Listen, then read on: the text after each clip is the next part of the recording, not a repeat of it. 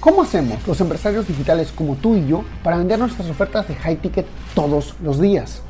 Trabajando solo con clientes que valoran tu tiempo, sigan tus consejos y tengan grandes resultados. Este programa se creó para darte la respuesta. Acompáñame mientras explico mis 14 años de experiencia en negocios para llevar mi empresa consultora a facturar 10 millones de dólares, compartiendo contigo lo que hago para duplicar las ventas de mis clientes y las mías. Mi nombre es Javier Lastarria y bienvenidos a Vender para Crecer. Buenas tardes, ¿cómo estamos chicos? El día de hoy estamos en una transmisión en vivo con un crack del copywriting, un invitado especial que tengo el día de hoy. Eh, vamos a esperar unos segundos mientras entra. Eh, mientras los que están en vivo, saludar, a los que están en la repetición también, saludar y hay que decirles que... Eh, ¿Qué otra cosa quería decirles? Que decirles que esta va a ser una transmisión especial porque, porque creo que es un tema que no se toca mucho y quiero discutirlo con Álvaro. Álvaro Campos es un, es un amigo, es una persona muy... y creo que nos va a poder ayudar a dar unas luces sobre esto. A ver, vamos a ver, creo que ya lo Hola. Hola, hola. ¿Qué tal, Javier? ¿Cómo, estás? Ahí estamos ajustando las cámaras. ¿Qué tal? ¿Cómo vas? Muy bien, muy bien, mi brother. gracias bien por darme el tiempo de estar aquí. Un gustazo. con gusto, hermano. Más bien estoy muy emocionado de lo que vamos a compartir por acá a la gente. Sí, sí, va a estar buenísimo porque sabes que creo que nunca se ha tocado así como que en palabras, que soy, ¿cómo es el copywriting para Haití? Que tiene algo distinto, tiene algo mejor, y creo que es algo que, que, vamos a poder discutir y que va a estar muy, muy, muy divertido. Me encanta, hermano. Este, me encanta, me encanta. Este, bueno, antes que nada, algunos ya te conocen, otros no. Por favor, me dices rápidamente tu histórico, cómo llegaste al copywriting, un poquito de, intro.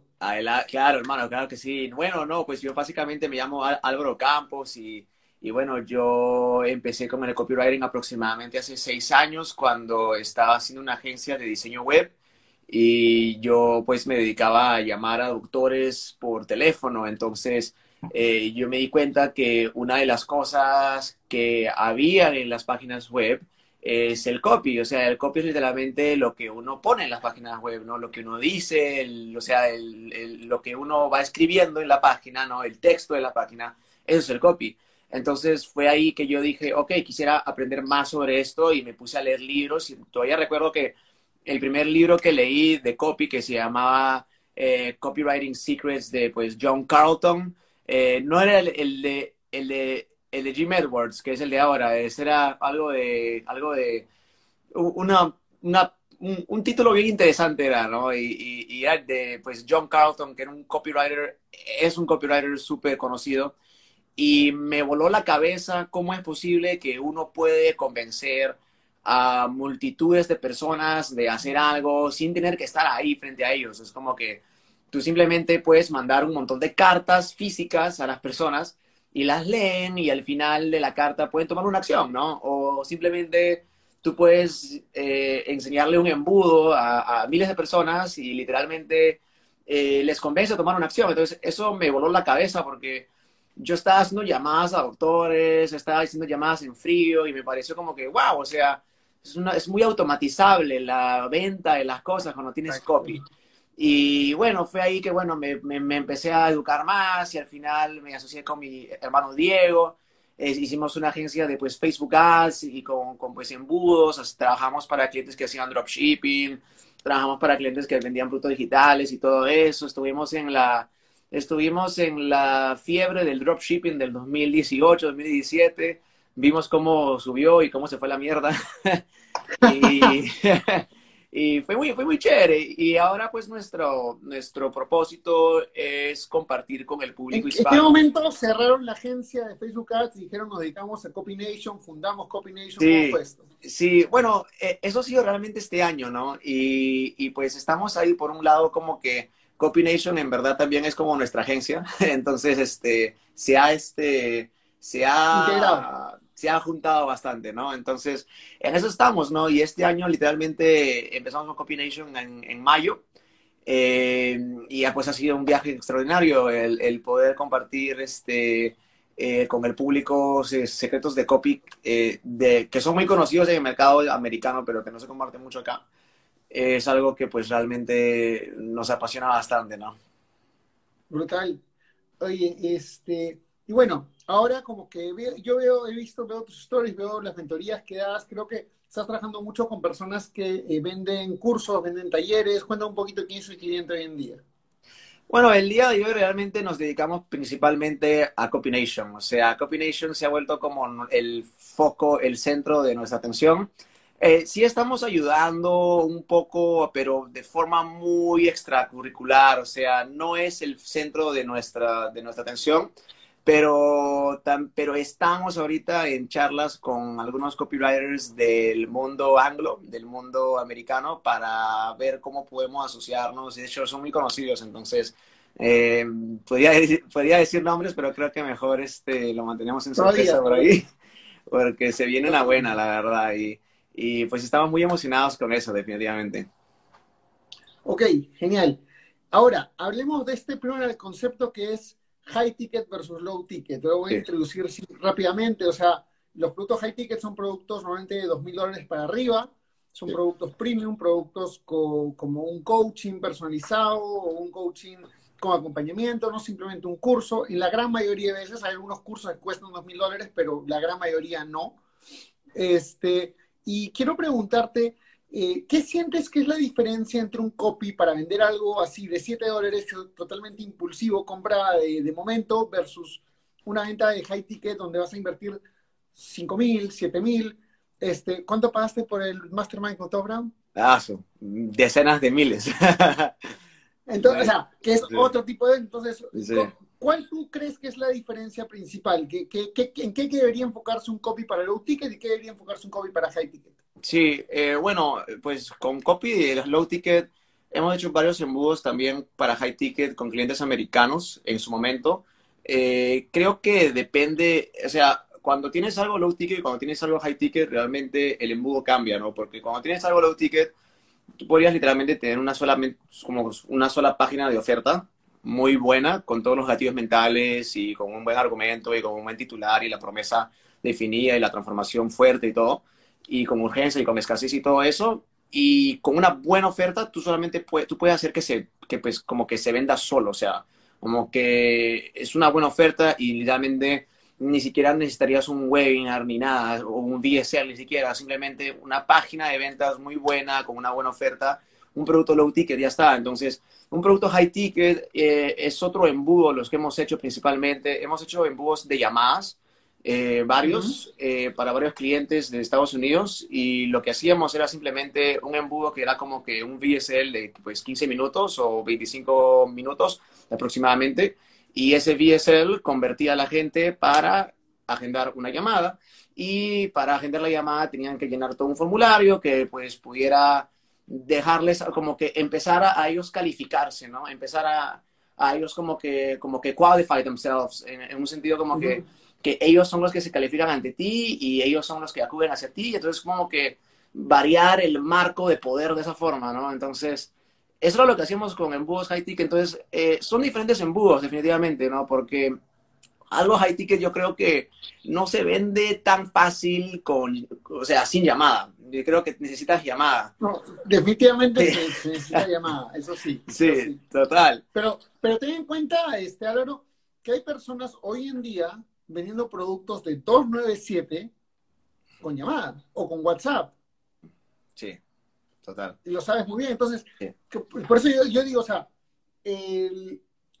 ¿cómo, cómo, o sea, ¿cómo orientarías? Eh, primero, ¿sería diferente el copy? O sea, el call to action es distinto, porque el llamado a la acción es compra y otro llamado a acción es genera tu llamada. Sí. Eh, pero el, el copy, la estructura, el ¿cómo te explico? El, o sea, el, el, fondo. Porque, o sea, yo tengo esta, o sea, y esto te digo en base a lo que he venido trabajando ahorita. Justo acabo de terminar una, yo también hago copywriting, acabo de terminar una carta de ventas con unos gringos que estamos trabajando, Bien. que es para un producto de 35 dólares. Eh, pero le hemos puesto todo el manejo emocional porque es un producto para la diabetes y es como que brutal. Bien. Y entonces, este, y bueno, literalmente ahorita ya lo que va lo que va el día ya van duplicando las conversiones del día anterior. Entonces, este, pero eh, yo pregunto, o sea, ¿sientes que es distinto el enfoque del copy? ¿Es el mismo? eh, ¿en qué debería enfocarse un copy low ticket versus un copy high ticket? Bien, bien. Eh, yo creo que el copy low ticket va principalmente destinado a la compra impulsiva. Tú quieres que la gente tenga como ese impulse buy, como que compre y compulsivamente, ¿no? Eh, eso es lo que uno está tratando de hacer con un copy low ticket y, y, luego ya si se arrepiente después o no, bueno, eso ya depende de la persona, ya depende de tu proceso de operaciones y de éxito del cliente, soporte al cliente, ¿no? El, en términos de marketing puro, una compra low ticket es una compra impulsiva, o sea, compulsiva. Quieres que la gente agarre algo y le dé tantas ganas de comprarlo y, y que simplemente agarren y lo compran. Pero un producto high ticket para un producto high ticket definitivamente se requiere llamada, pero el copy para un producto high ticket ya no es tanto para venderles el producto, ¿verdad? O sea, ya no va a ser para venderse el producto, sino que va a ser para que lleguen a la llamada ya vendidos, como que lleguen a la llamada ya vendidos de tu solución, no vendidos de tu oferta, porque tu oferta no la saben todavía. No, exactamente, no la saben.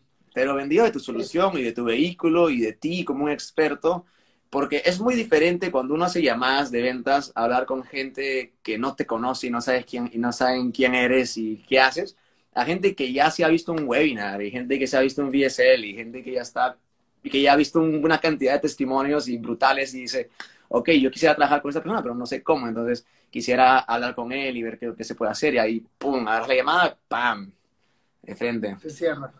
Ok, entonces, eh, digamos, un copy para el low ticket iría un poco más a, o sea, como quien dice, el value stack, o sea, es como cómo te stackeo el value al, a, la, décima potencia para que tú digas, esto no te lo tengo que comprar ahora, compro ahora, lo compro ya, y escasez, urgencia y todo. Mm, gatillos, escasez, urgencia, garantía, así, fuertísima, testimonios, hacerlo lo más impulsivo posible.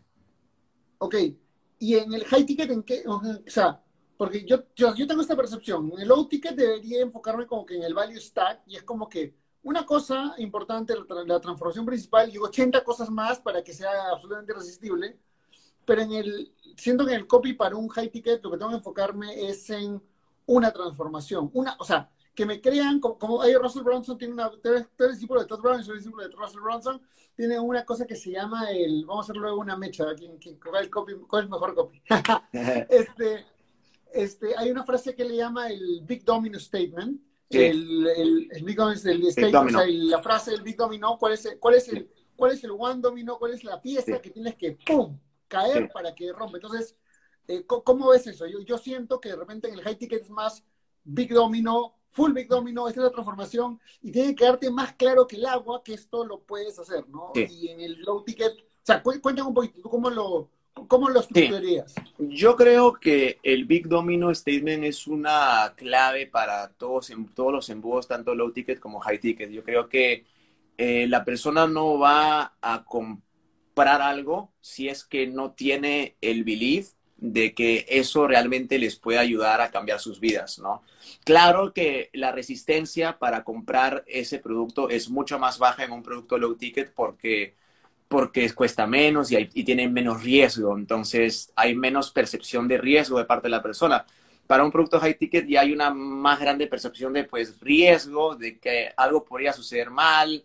Entonces, pero yo creo que de todas maneras en ambos se tiene que comprobar el, el, el, el, Big Domino, que es básicamente como que la única forma de lograr un resultado deseado es mediante tal cosa, o sea, mediante un vehículo, ¿verdad?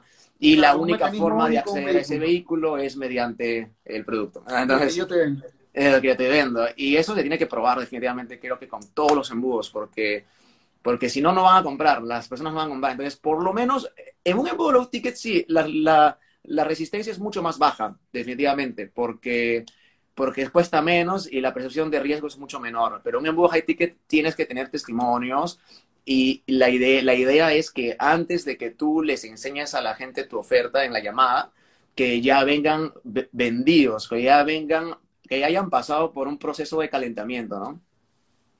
Ok. Entonces, eh, digamos como que eh, lo que...